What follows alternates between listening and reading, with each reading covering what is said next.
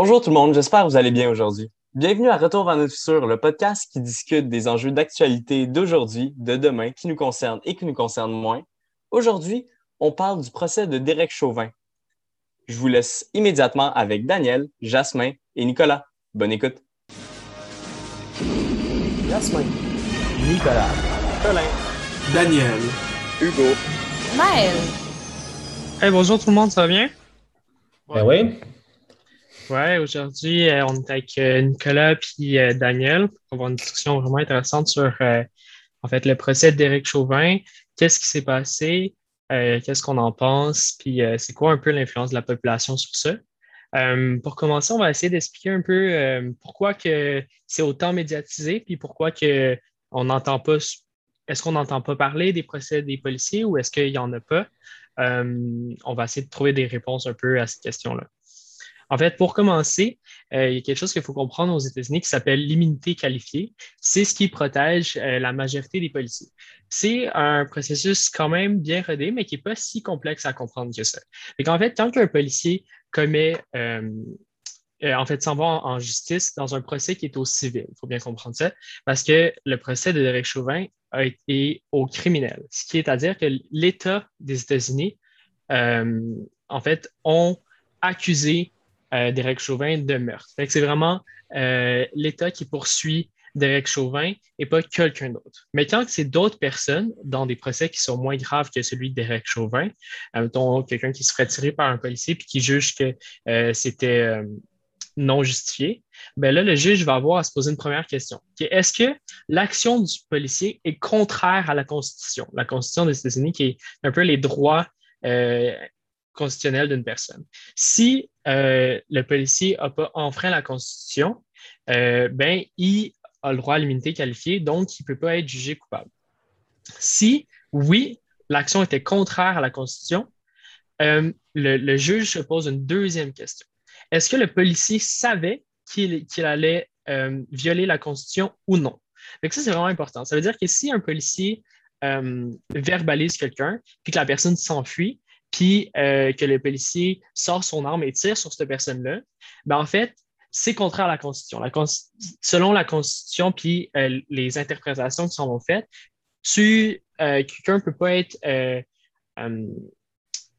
ben, en fait, ne peut, pas se faire tirer dessus parce qu'il fut un contrôle de policier, que ce soit injustifié ou non. C'est juste pas une, une- raison valable de tirer sur quelqu'un.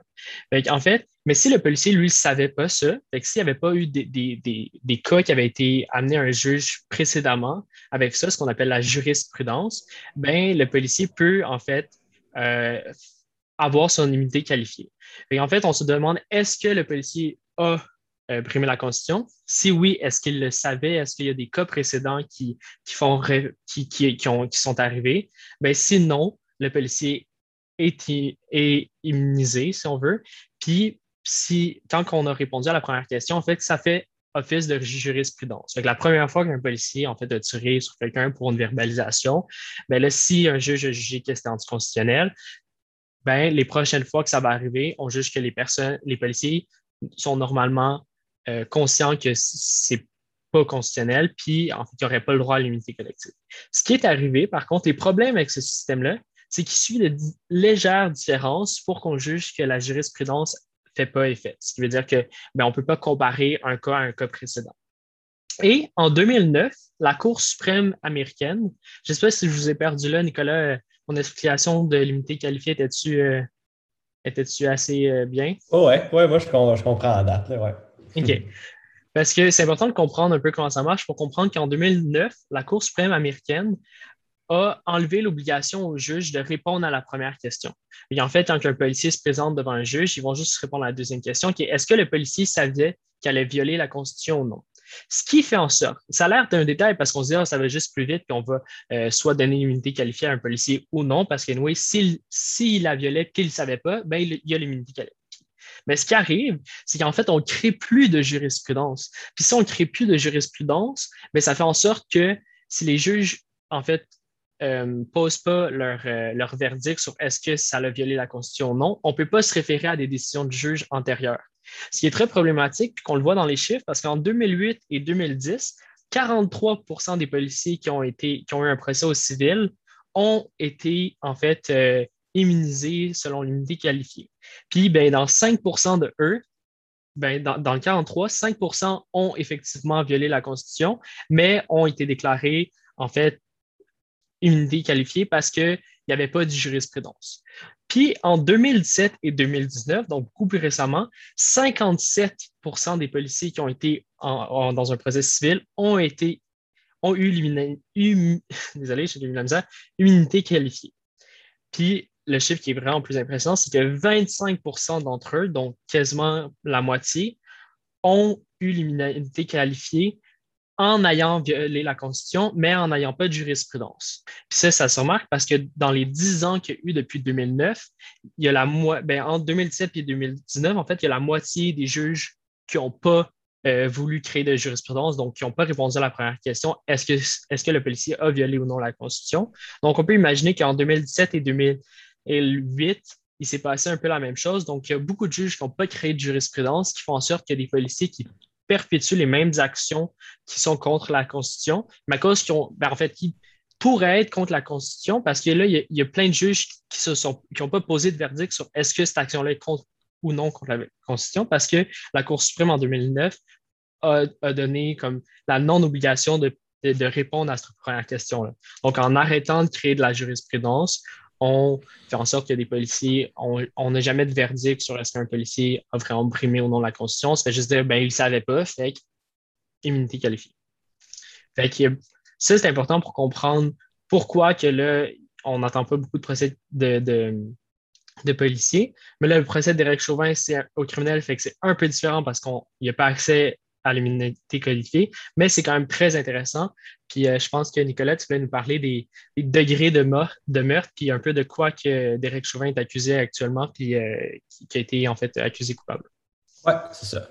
Donc, euh, aux États-Unis, il il y, a, quatre différents degrés de, de meurtre, et dans certains États, il y en a un cinquième. Donc, euh, les, trois premiers, c'est les plus simples, premier degré, deuxième degré, troisième degré, ça, se retient très, très facilement. Euh, c'est ça. Le, premier, meurtre du premier degré, euh, dans le fond, ça, c'est tout meurtre intentionnel, délibéré et prémédité. Donc, ça, c'est que le meurtrier a pensé avant de faire son meurtre.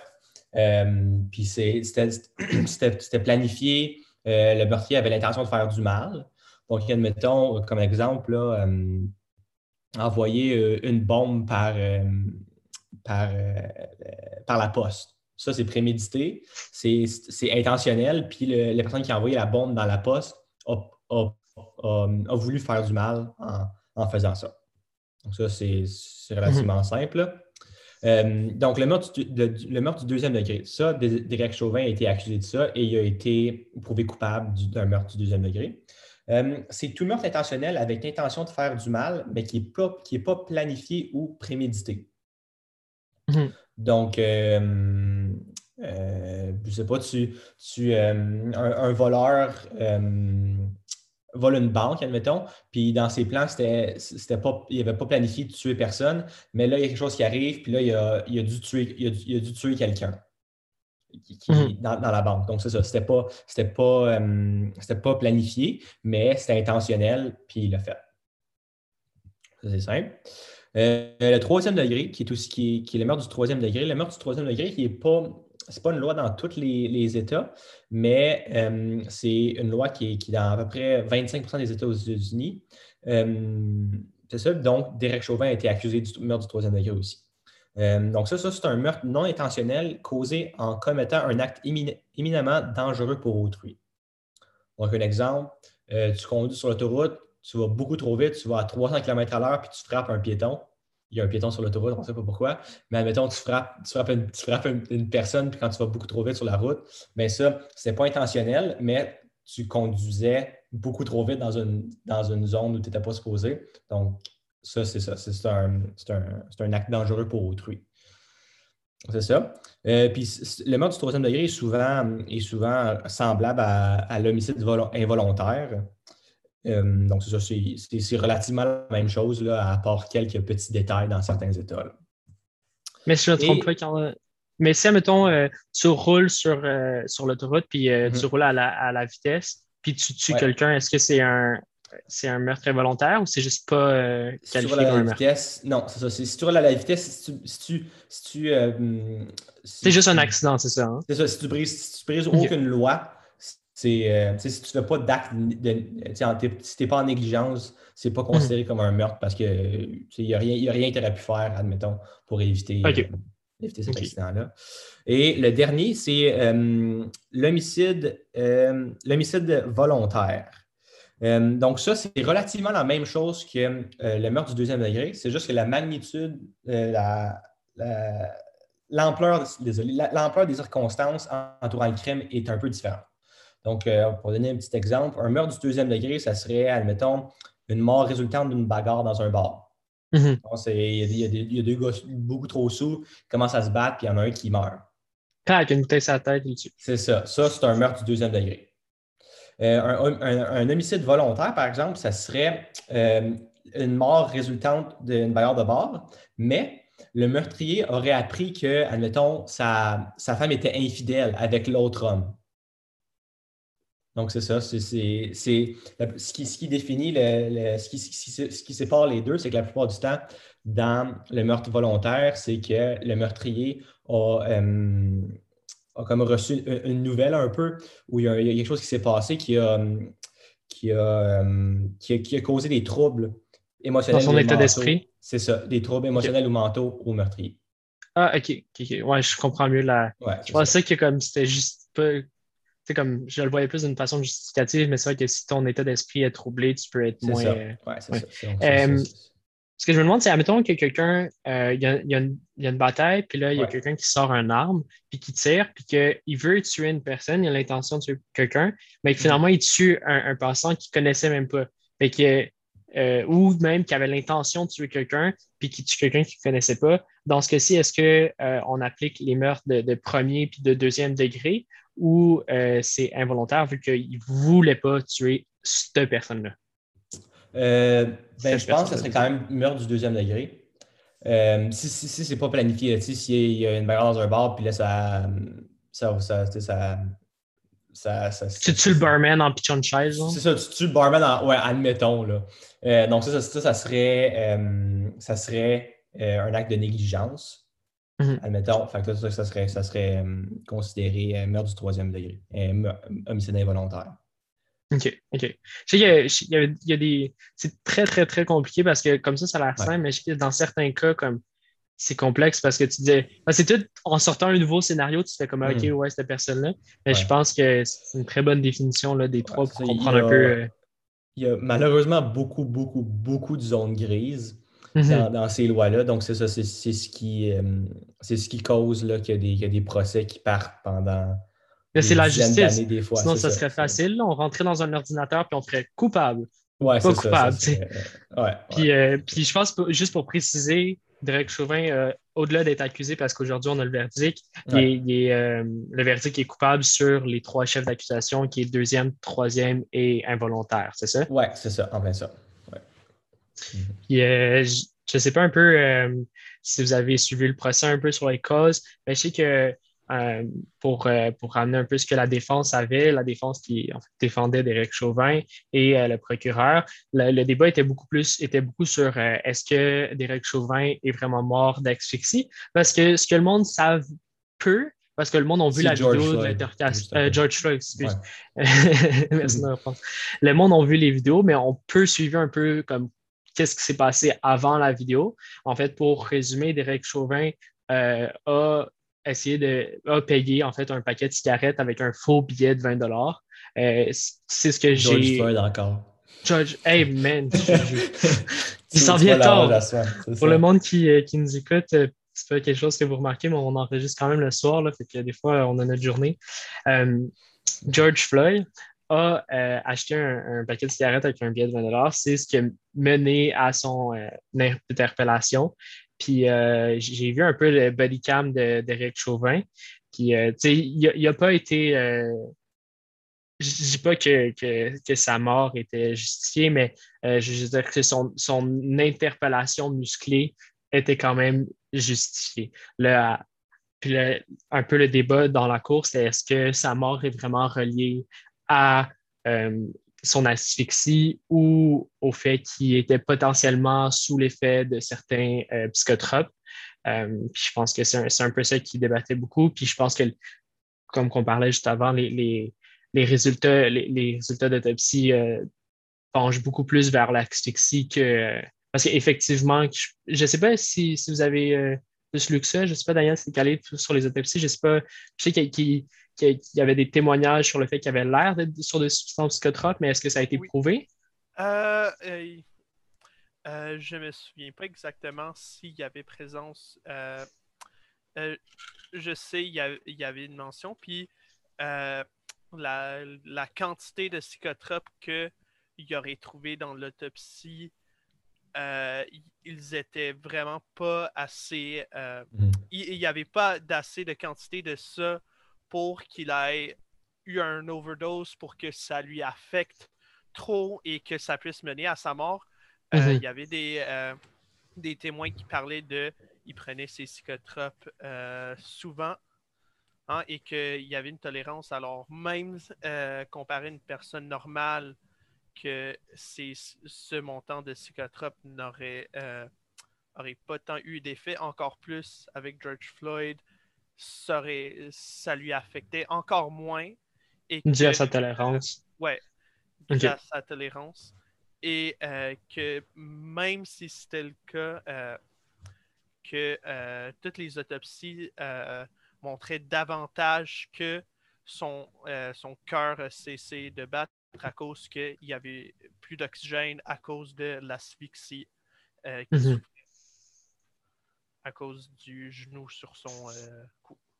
Je pense que c'est sûr que comme la prise de certains stupéfiants ne doit pas aider quand tu es dans une situation où tu manques d'air, mais mhm. clairement que je pense que sans le genou d'Eric Chauvin, puis c'est un peu ça le, verdict du procès, euh, George Floyd ne serait pas mort. Euh, puis, je pense que ça nous a tous fait réfléchir à, un peu, parce qu'on a vu toute, en fait, la, quantité de personnes sortir dans les rues aussi. Puis, euh, comme, parce que vraiment, je pense qu'à travers tout ce procès-là, c'est pas autant ce qui est arrivé, parce que ce qui est arrivé, là, malheureusement, des, des histoires comme ça, quand tu creuses, il en est arrivé autant aux États-Unis qu'au Canada qu'en France mais c'est à quel point que cet exemple-là a été médiatisé puis a, servi de, de, pouvoir d'action pour que le monde sorte dans les rues. Puis je pense que c'est une, une, triste histoire, mais c'est une bonne chose. Je pense que le monde a pris conscience. Puis, mais en même temps, c'est à se poser des questions sur à quel point le poids de la population, euh, l'opinion globale doit ou non avoir un impact sur le procès. Parce que, mhm. veut, veut pas, l'opinion qu'on a sur est-ce que euh, Derek Chauvin aurait dû être déclaré coupable ou non, euh, reste que la population a eu un poids significatif sur ça. Reste que même mhm. si on se dit, OK, dans des conditions normales, il aurait été déclaré coupable aussi, je pense que, veut, veut pas, euh, les jurys, qui étaient 10, je crois, euh, ont eu un, impact sur le fait de, savoir qu'il y avait autant de population derrière ça, puis que euh, leur décision était plus grande que juste condamner ou non Derek Chauvin, mais euh, en fait, je veux dire, amener ou non une révolte. Puis ça me fait penser au livre que je lis ces temps-ci, le procès de Socrate, c'est un parallèle vraiment loin dans le temps, mais Socrate parle beaucoup de de, parce, que ce, parce que le procès de Socrate, selon Socrate, puis son entourage est injustifié. Mais ce que Socrate dit, c'est que, en fait, c'est pas, pas un homme de loi, qui en n'étant pas un homme de loi, il juge pas qu'il devrait avoir une opinion ou devrait avoir une influence sur son procès. C'est comme un peu de te dire, OK, est-ce que, euh, en fait, un, un, grand sportif qui, qui a un nutritionniste, puis là, le nutritionniste, il sait c'est quoi qu'il euh, doit manger pour euh, accomplir bien son sport. Est-ce que, comme moi, si je suis pas d'accord avec ça, je devrais avoir mon opinion en n'étant pas qualifié? Ben, c'est un peu la même chose dans la justice. On a des juges, on a des avocats, on a des personnes qui sont qualifiées en droit. Est-ce que l'opinion de la population, qu'elle soit biaisée ou non, devrait avoir une influence sur un procès? Euh, moi, je pense surtout quand on parle euh, du procès de Derek Chauvin, euh, que les émotions et l'opinion publique soient autant fortes là-dessus, c'est à cause d'un peu d'une longue histoire de des procès de ce genre-là ou des cas mm-hmm. de brutalité policière, souvent meurtrière, que à cause de l'immunité qualifiée, à cause d'autres aspects qu'on a qui peuvent être autour d'un cas comme ça, que le policier ne veut pas être amené en justice ou, ne veut même pas être euh, amené en cours euh, mhm. parce qu'il y a évidemment une, euh, une forte corrélation, un fort lien avec la police et le système judiciaire. Ils font partie de ce système dans un sens.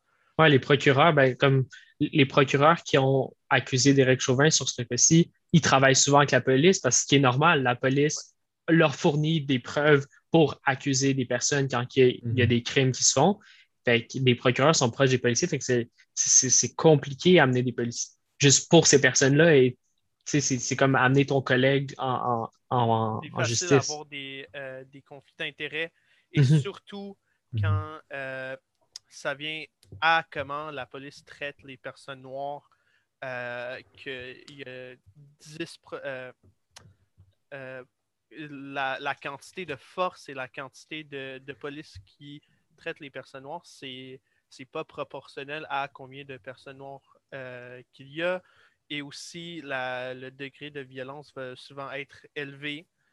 Et ça, ça crée un grand euh, le, monde de communautés marginalisées parce que la brutalité policière affecte non seulement les communautés noires, mais pas mal toutes les communautés euh, marginalisées sont mhm. souvent à cause qu'ils sont marginalisés, sont moins entendus et il y a vraiment il y a pas de confiance avec la police et le système judiciaire que, à cause des raisons mhm. qu'on a mentionnées avant, ils sont pas amenés en cours. Alors, euh, vu que c'était un vu l'ampleur de euh, dans les médias de, du meurtre de George Floyd et que c'était un, un des, des plus grands euh, un, des plus grands d'histoire, c'était, c'était finalement amené en cours et le monde voulait voir finalement au moins une histoire médiatisée de George Floyd qui, a, euh, qui reçoit la justice finalement parce que euh, pour chaque cas qu'on voit dans les médias,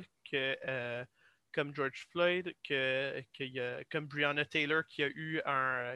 sa famille a eu euh, des, un entente de paiement de 12 millions de dollars après le meurtre de Breonna Taylor. Mm.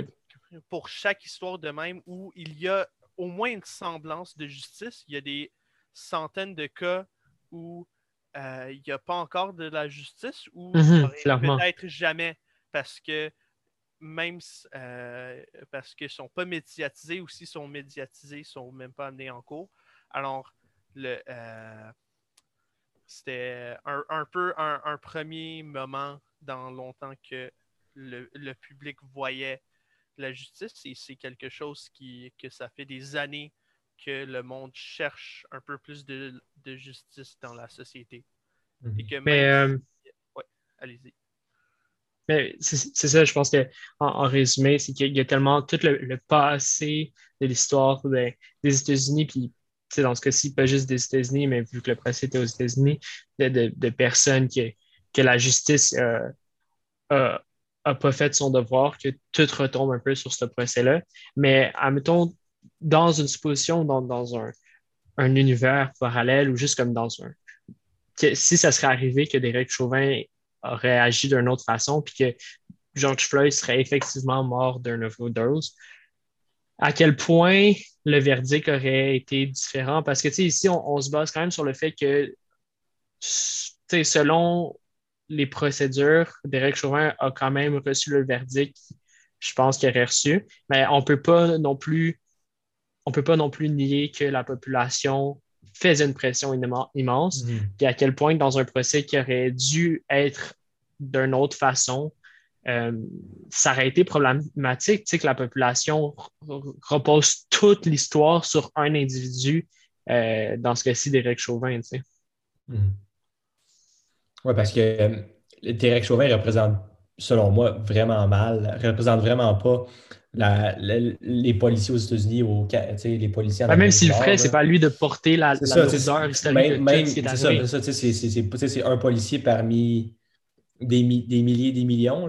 Donc là, c'est mm-hmm. sûr que c'est ça. C'est un peu... Euh, je dirais que même si c'est un policier parmi des millions, il, il y a tellement de cas de mm-hmm. brutalité policière que surtout depuis l'été de 2020, on s'est plus médiatisé, mais même avant ça, mm-hmm. euh, il y a plein et plein de cas de brutalité policière que c'est c'est pas c'est pas un hasard que Derek Chauvin ait tué George Floyd. C'est pas c'est pas un hasard qu'il y, y, a tant de meurtres euh, euh, à cause de brutalité policière, surtout avec des euh, dans des communautés marginalisées. C'est pour ça que euh, des activistes euh, contre la brutalité policière, ils parlent de, de comment c'est un, un, problème systémique. si vous voulez, on mm un podcast sur l'abolition de police et un peu cette perspective-là qu'on a déjà faite. Mm. Si vous allez voir dans les épisodes précédents, on a un super bon épisode avec un invité vraiment exceptionnel. Ben, c'est sûr, que ça dépend un peu de ta définition de racisme systémique. Ça dépend c'est quoi ta définition de systémique. Euh, c'est ça. Mais je pense que, mettons, ce qui m'est venu en tête, c'est à quel point, s'il n'y aurait pas eu la médiatisation autour de, cet événement-là, il y aurait eu même un procès de Derek Chauvin, parce qu'il y en a eu d'autres histoires comme ça où il y a à peine eu un procès. Euh, c'est ça un peu, c'est que je me demande à quel point on on fait un pas vraiment dans une, un, grand pas dans une direction avec ce procès-là parce qu'on a l'impression d'avoir un changement. J'espère que ce changement-là soit un peu éphémère puis que la raison pour laquelle Derek Chauvin a eu un procès puis a eu un verdict coupable est plus à cause, même juste la raison pourquoi Derek Chauvin a eu un procès soit à cause de la, de la pression. Puis la prochaine fois que ça va arriver, que ça va être moins médiatisé, ben ça va peut-être pas arriver comme ça aussi. Puis est-ce qu'on a vraiment changé les choses? Ben, selon moi, peut-être pas. Mm. Tu sais. Ouais, c'est ça. Ben, je pense qu'on aimerait, tout, on, aimerait tous penser que oui. Mais en même temps, je, je, pensais à ça il n'y a, pas trop longtemps.